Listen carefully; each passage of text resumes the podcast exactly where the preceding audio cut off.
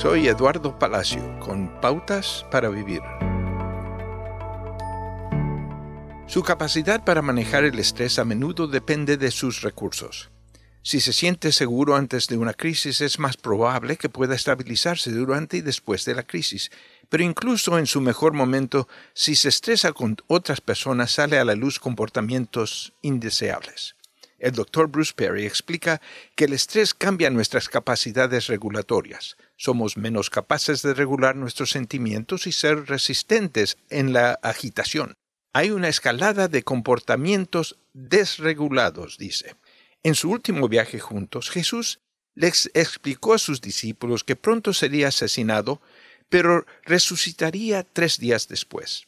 En lugar de afligirse por la escena inminente, sus discípulos Santiago y Juan respondieron como niños, discutiendo sobre quién se sentaría al lado de Jesús en su trono. Claro, ejemplo de un comportamiento desregulado. Al igual que los discípulos, necesitamos gracia en tiempos de estrés y incertidumbre. Hebreos nos asegura que Dios simpatiza con nuestras debilidades porque Él ha sido tentado en todo de la misma manera que nosotros, pero no pecó.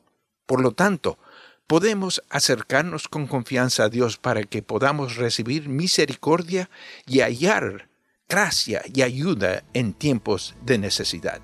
En medio del estrés es posible que necesitemos ajustar las expectativas. Acaba de escuchar a Eduardo Palacio con Pautas para Vivir, un ministerio de Guidelines International. Permita que esta estación de radio sepa cómo el programa le ha ayudado.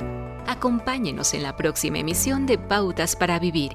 Gracias por su sintonía.